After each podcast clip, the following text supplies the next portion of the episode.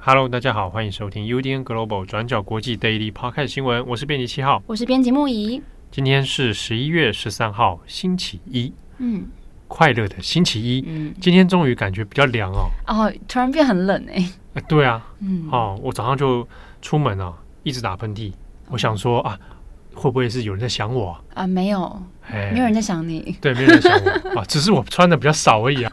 呃，今天的 Daily Podcast 最后啊，如果你是会员粉的话，你一定要听到最后。对，我最后跟你跟跟你讲一个好消息。对，哎，很赞的消息，会员粉不要错过。我们在最后跟大家分享。好，我们今天这一 podcast 呢，会主要分两则哦，一个还是会来看一下加萨的西法医院，它现在的状况相对是比较危急啊。第二个，我们来看一下冰岛的地震。好，我们先看加萨的西法医院。这个西法医院呢，是加萨当地最大的一栋医院哦，但是它在十一月十二号的时候，那已经宣布说它已经停止运作了，主要是医院里面的燃料。已经耗尽，然后呢，又面临到停电、缺乏食物跟水的问题哦，所以他的状况是比较危急的。那在医院里面呢，还有许多的新生儿，哈，数十名的新生儿，但是因为现在面临到断电的问题，所以这些新生儿现在也有可能会面临到性命的问题哦。好，不过我们要看一下，虽然说西法医院现在面临到的状况。相当的危急哦。不过呢，以色列官方自己是说，他们否认现在西法医院已经停止运作这样的一个消息哦。相反的呢，以色列是说，这个西法医院里面可能有哈马斯的武装人员躲藏在里面，而且以色列并不是没有提供燃料，是哈马斯拒绝哦将这些燃料提供给医院来使用。那这个是以色列的说法。那针对这样的指控呢，哈马斯这边则是一一的否认。好，那另外西法医院这边也有所回应哦。确实，以色列的确有提供一些燃料。好，那我们在路透社拍摄到的照片里面，其实也有看到以色列军跟燃料这样的一个照片。不过西法医院说，目前他们自己知道的以色列军提供的燃料里面啊。其实也只能够使用半个小时左右，所以基本上是杯水车薪，很难对西法医院整体的状况有一个更好的改善。那我们这边看一下，嗯，由哈马斯所控制的加萨卫生部这边他们的说法，那针对这个西法医院呢，目前至少有两千三百人还在医院当中，其中呢包括六百到六百五十人左右的住院病人。那以及医护人员哦，两百到五百名左右。那另外还有一千五百人是来此寻求庇护的难民。那这些数据呢，都已经回报给了 WHO。那 WHO 在得知当地的状况之后，也有呼吁哦，双方都应该立刻的停火，以确保在医院当中的平民跟医疗安全。但是呢，比较麻烦的是，现在包含以色列，还包含哈马斯，双方针对于西法医院的情况，都是各执一词啊。不过呢，我们这边要另外针对的是关于医院在这场战争冲突中它的定位跟角色哦。在战争发生的时候呢，医院基本上因为它并不是一个军事设施，它是它是医疗场所，它不应该变成军事攻击的目标。那同时呢，医院本身也是受到国际人道法的保护哦，所以交战的双方都不可以将医院直接当成攻击的目标。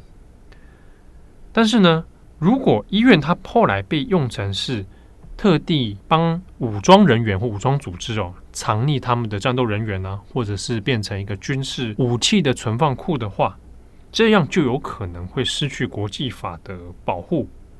这个也就是为什么我们看到以色列不断的一直在强调说，有哈马斯的武装人员躲藏在这医院里面，好，或者是说医院的地下道就有哈马斯的这个地道网络。好，所以这样的说法，尽管当下没有直接证据的证实，但这样有可能是要导致说，哎，这个医院可能就已经不受到国际法的保护。不过呢，在认定的门槛上面，其实相对还是比较高的，没办法凭单面之词，好，然后就认定说这个医院确实就是哈马斯已经有藏匿在里面了。好，另外呢，在西法医院面临紧急状况的同时哦，十一月十二号，昨天的时候。哈马斯这边是有对外说，因为以色列针对西法医院的行动，所以呢，哈马斯就决定暂停所有人质释放的谈判。那哈马斯呢，从十月七号发动攻击以来，那有绑架了不少的人质。不过至今为止哦，我们没有办法完全的确认到底人数有多少，以及所有人质的当前状况。那我们知道的是。呃，已知可能人质是在两百到两百五十人啊。以色列的说法是两百四十人左右。那其中呢，除了军人之外，也包括不同国籍的一般平民。那人质谈判其实一直有在进行当中，介入到谈判里面的国家也包括了美国、埃及还有卡达。那第一波的人质释放呢，是在十月二十号。当时哈马斯就声称说是基于人道的理由，所以释放了第一批人质。当时是两名美国公民，好被释放出来。啊，第二波是十月二十三号，当时放走了以色列籍的两个妇女哦。但是目前为止，我们其实还是这样，不知道人质到底多少人，那以及他的生死状况是如何哦。那哈马斯现在就西法医院的事情说，我们现在要暂停所有人质谈判。同一天。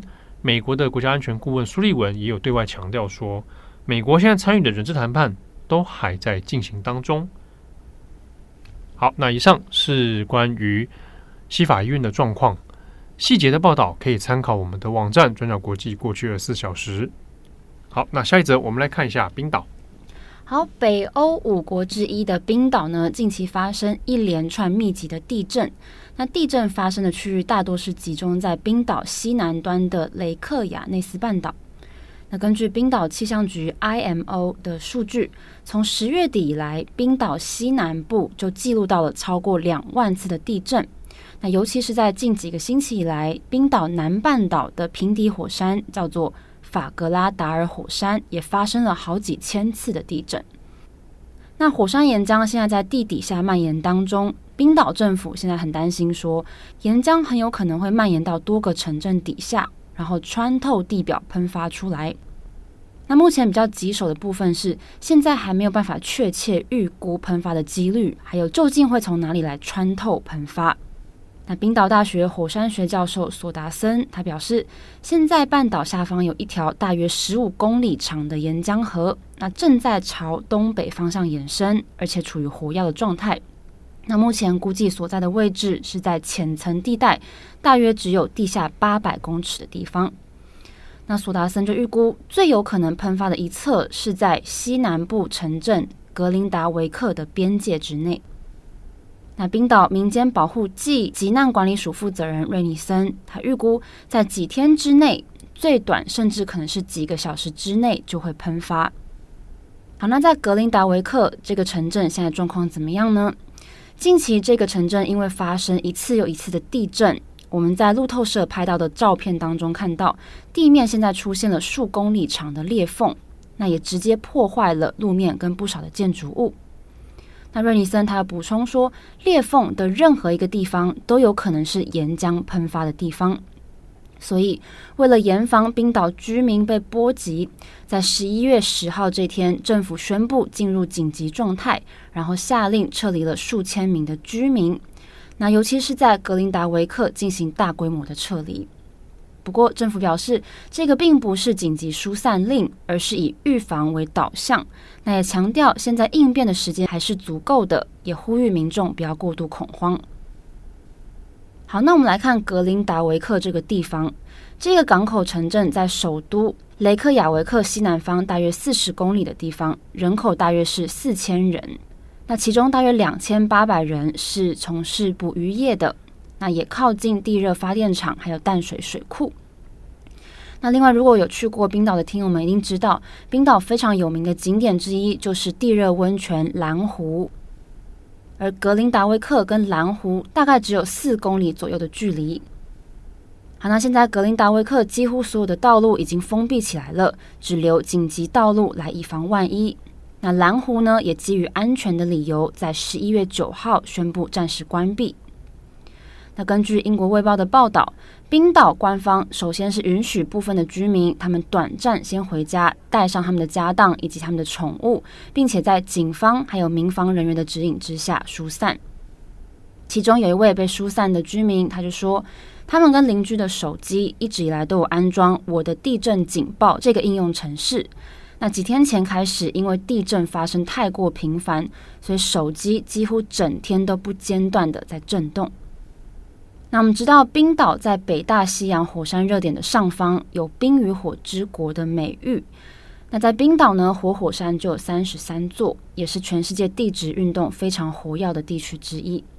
但是，尽管冰岛人们已经习惯了火山爆发这件事情，从一九七三年以来，当地的居民还没有经历过会威胁到大量居民的大规模火山爆发事件。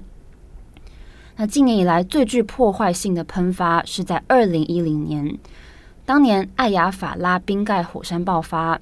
那火山爆发之后是向大气喷出大量的火山灰云哦。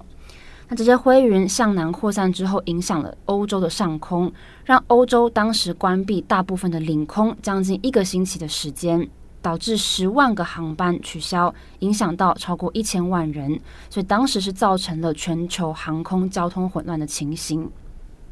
那这些火山云除了对交通造成很大的影响之外，对于环境、对于人类的健康，还有对于动物也会构成威胁。所以这次专家也有表示说，并不排除这次岩浆会从海底喷发。那如果真的是这样，就可能再次产生大量的火山灰云。那另外，这次危险的地带就是冰岛西南海岸的雷克雅内斯半岛，这个也是拥有火山系统的。先前是休眠非常长一段时间，大概休眠了八百年的时间。不过在二零二一年的时候，它开始喷发，截至目前为止已经喷发了三次，分别是在二零二一年的三月，还有去年的八月跟今年的七月。那今年七月火山喷发的时候，这个地区出现了很长的裂缝。那当时这个喷发出来的橘红色熔岩当中，还形成一座新的小火山。当时这个非常壮观的情景还受到全球的关注。不过，我们刚刚说的这三次的火山爆发都是发生在偏远的山谷，所以并没有造成任何人员伤亡。那跟这次并不一样，所以这次预估可能喷发的位置会是在人口密集的地带，所以官方也是严阵以待。好的，那以上是有关冰岛火山爆发威胁的相关消息。好。那今天 Daily park 开始主要就是这两则哦，这边稍微补充一下，因为今天日本有公布了这个年度的红白歌唱赛的名单。嗯，那先前其实大家就注意到说，到底杰尼斯啊，或者是现在已经变成叫 Smile Up，那这样的团体会不会出现呢？那今天公布的名单里面就确定了，就是所有跟杰尼斯有关的团体都没有，啊，所以就非常的笃定了。好，那在这次的名单里面有还蛮多不少是第一次登上红白的。那不知道这样的尝试对于收视率哦，近几年来每次都谈到说不断往下掉的收视率哦，到底有什么样的影响？哦，这可以再来关注。好，节目的最后呢，来分享哦，如果你是会议的粉丝，对啊，我是我是啊，你就是是不是？啊，有个活动讲座啊，对啊，可以来看见会议本人啊，嗯，世界真人图书馆。哎，这个好像办了蛮一段时间了。对，真人图书馆这件事情，对，你是不是也去过啊？